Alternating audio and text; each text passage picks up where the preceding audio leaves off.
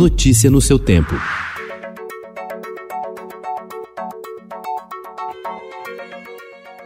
Olá, seja bem-vindo. Hoje é quinta-feira, 28 de janeiro de 2021. Eu sou Gustavo Toledo, ao meu lado, Alessandra Romano. E estes são os principais destaques do jornal Estado de São Paulo. Governo avalia corte no imposto do diesel para atender caminhoneiros. Categoria ameaça fazer greve a partir de 1 de fevereiro. Economia pede compensação.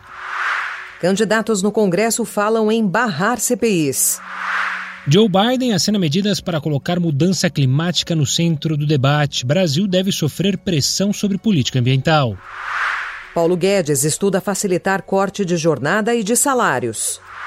Investimento direto no país em 2020 foi o pior em 11 anos.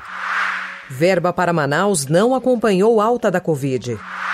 Instituto Butantan fala em exportar vacinas. São Paulo pede para adiar segunda dose da Coronavac.